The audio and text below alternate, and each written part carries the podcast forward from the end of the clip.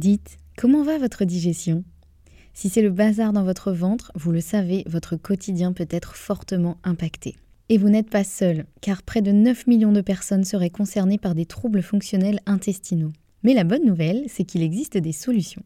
Notre partenaire aujourd'hui, le complément alimentaire Alflorex Plus, vous permet de retrouver un confort digestif et l'équilibre de votre flore intestinale. Ceci grâce notamment à la souche brevetée Bifidobacterium longum 356-24 qui contribue à l'équilibre de la flore intestinale, ainsi qu'à la présence de calcium qui favorise le fonctionnement normal des enzymes digestives. 85% des personnes déclarent se sentir mieux avec la prise d'Alflorex Plus et c'est l'un des probiotiques les plus recommandés pour la sphère digestive. Et pourquoi pas vous? Le complément alimentaire Alflorex Plus est disponible en pharmacie et parapharmacie. Merci à eux de soutenir le podcast et place à votre épisode. Thank you.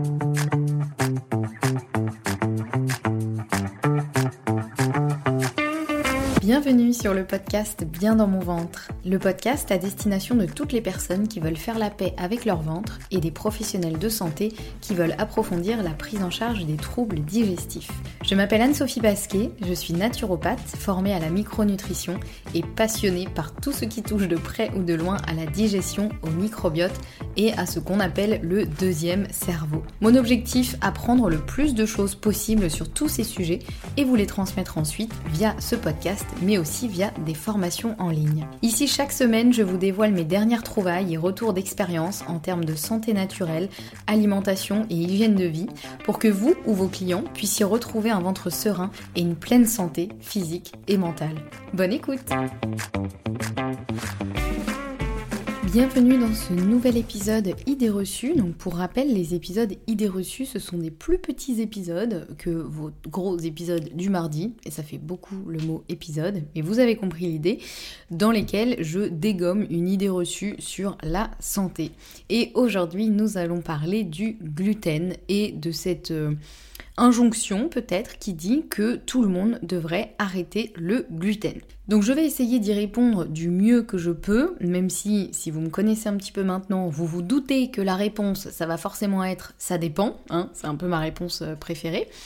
Mais on va revenir un petit peu sur les bases. Déjà, le gluten, pourquoi est-ce qu'il est problématique et pourquoi est-ce qu'il est potentiellement problématique chez tout le monde et pas que chez les malades cœliaques? Donc pour rappel, les malades cœliaques, c'est des gens qui sont vraiment allergiques au gluten. Enfin, on parle pas vraiment d'allergie, on va plutôt parler d'intolérance, mais alors vraiment intolérance prononcée puisque quand ils consomment du gluten, ça leur fait pas forcément une réaction allergique comme euh, on peut euh, euh, quand on consomme un aliment par exemple auquel on est vraiment allergique, ou là on peut risquer euh, de faire un choc anaphylactique euh, et compagnie. Là pour le gluten on parle vraiment d'intolérance, c'est-à-dire que les malades cœliaques quand ils consomment du gluten, le corps va vraiment, enfin l'intestin en tout cas va vraiment s'abîmer, quoi, se dégrader, vraiment ça détruit les cellules de, de l'intestin. Donc là pour le coup, là c'est très très compliqué. Mais globalement il semblerait que le gluten il soit assez problématique chez tout le monde, à des degrés plus ou moins euh, élevés, évidemment, puisque chaque cas est différent.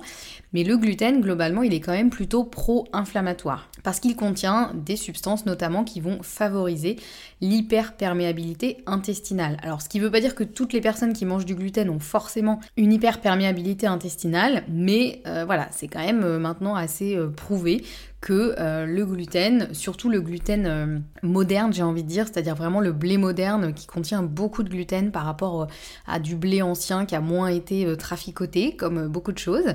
Et donc effectivement, le gluten, il a plutôt une action pro-inflammatoire. Et en soi, le gluten, en soi, il n'est pas nécessaire pour la santé. C'est-à-dire que autant la céréale, le blé, peut être intéressante à plein de points de vue pour tout ce que le blé peut contenir, principalement quand c'est des variétés un peu anciennes. Mais en soi, le gluten, il n'y a pas trop d'intérêt pour la santé. Hein. Clairement, on se dit pas, tiens, moi je suis en manque de gluten parce que ça se voit, j'ai une carence, etc. Enfin, le gluten en soi n'a pas d'intérêt. Donc est-ce que ça veut dire que tout le monde devrait absolument arrêter le gluten? Eh bien la réponse c'est effectivement ça dépend. Je vais développer un petit peu quand même. Donc, euh, est-ce que tout le monde devrait arrêter le gluten? Pas forcément arrêter à 100%, sauf dans certains cas qu'on va voir ensuite. En revanche, une chose est quand même assez sûre, c'est que quasiment tout le monde devrait réduire le gluten. Puisque globalement, dans nos sociétés modernes actuelles, et avec beaucoup l'alimentation industrielle, euh, fast-food, trafiquée, etc., on mange tous beaucoup trop de blé aujourd'hui et du blé encore une fois de mauvaise qualité. C'est-à-dire que la, variété de blé a été quand même bien trafiquée, bien modifiée au niveau génétique et donc euh, ça veut dire que c'est des variétés qui contiennent plus de gluten et euh, qui sont beaucoup plus agressives pour la muqueuse intestinale que euh, du blé ancien. Donc oui, effectivement, réduire le gluten, ça peut être une très bonne idée. Et dans ce cas-là, l'idée, c'est plus de privilégier du blé plus ancien. Donc il y a différentes variétés de, blé, notamment le camut, euh, etc qui sera donc moins trafiqué, de toujours privilégier des boulangeries bio qui font leur pain au levain, puisque le levain va permettre de prédigérer une grosse partie du gluten. Donc déjà un pain fait au levain sera beaucoup plus digeste parce qu'il aura moins de gluten qu'un pain fait avec de la levure euh, rapide et avec si possible des farines effectivement plus anciennes. Heureusement aujourd'hui il y en a quand même beaucoup, des boulangeries qui fonctionnent comme ça, donc c'est quand même assez facile je trouve aujourd'hui. Évidemment ça dépend où vous habitez, mais dans les grandes villes en tout cas c'est quand même plus facile. À la campagne c'est parfois plus complexe, mais il faut juste parfois faire un peu de recherche. Donc réduire, oui, ça franchement quasiment tout le monde devrait réduire sa consommation de gluten et particulièrement du gluten euh, un peu fait avec du, voilà, des produits qui contiennent du gluten qui sont à base de blé moderne. Attention cependant, si on diminue le blé et le gluten, on ne remplace pas par des produits ultra transformés à index glycémique élevé et plein d'additifs. Parce que malheureusement, il y en a beaucoup. C'est-à-dire qu'il y a plein de produits aujourd'hui estampillés sans gluten, mais qui pour autant ont des compositions dégueulasses, puisque en fait ils sont vraiment euh, euh, plein de produits autant industriels des trucs vraiment ultra transformés avec des index glycémiques hyper élevés, parce que malheureusement souvent dans les produits sans gluten un peu classiques industriels, le blé est remplacé par de l'amidon de riz, l'amidon de maïs, etc qui lui a un index glycémique élevé, élevé, élevé, et donc bah c'est pas génial. Donc euh, si on réduit le gluten, on va plutôt privilégier d'autres céréales sans gluten, les plus brutes possibles, comme le sarrasin, le riz, le quinoa, le millet, etc.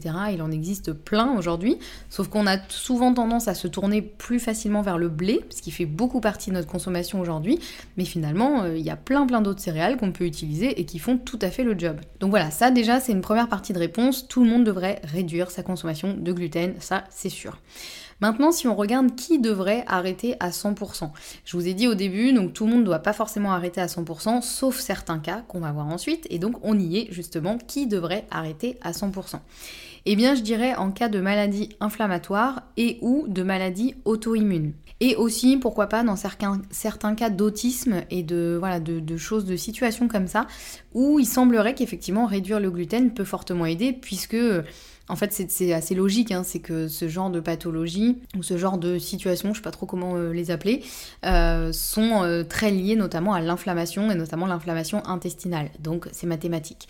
Donc, je répète, effectivement, en cas de maladie inflammatoire, en cas de maladie auto-immune et dans certains cas d'autisme, ou de situations similaires, eh bien ça peut être intéressant d'arrêter à 100% le gluten car effectivement le gluten est plutôt pro-inflammatoire et en arrêtant le gluten, bah, du coup on diminue l'inflammation intestinale et en général on voit plutôt une belle amélioration. Donc déjà au niveau inflammatoire, ça c'est sûr que ça va jouer puisque euh, dans les choses on va dire les plus inflammatoires il y a effectivement le gluten on peut aussi citer les produits laitiers, surtout les produits laitiers de vache avec des choses ultra transformées aussi. Et en plus de ça, par rapport au gluten, le gluten il favorise plutôt l'hyperperméabilité intestinale.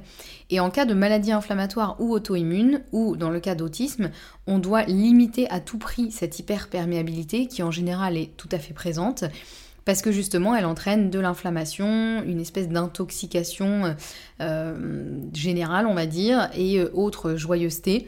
Et donc en général, effectivement, dans ces cas-là, le fait d'arrêter à 100% le gluten, il y a vraiment une amélioration qui est très très nette, que ce soit au niveau des douleurs, que ce soit quand il y a des douleurs, que ce soit au niveau des symptômes, mais aussi au niveau euh, mental, vraiment au niveau du cerveau, il y a une chose qui se passe effectivement, comme on diminue l'inflammation, bah, tout se met à fonctionner beaucoup mieux. Donc dans ces cas-là, effectivement, là ça peut être vraiment vraiment intéressant. Et je vous en parlais effectivement dans euh, l'épisode sur l'endométriose, notamment dans le fait d'adopter plutôt une alimentation euh, anti-inflammatoire, et eh bien arrêter le gluten, ça en fait partie. Et je vous raconte aussi un petit peu euh, mon expérience avec tout ça. Voilà, on arrive à la fin de cet épisode idées reçues. J'espère qu'il vous aura été utile. J'espère que vous y voyez un petit peu plus clair sur notre fameux gluten. On se retrouve la semaine prochaine avec un nouvel épisode idées reçues et en attendant, prenez soin de vous et ne mangez pas trop de gluten.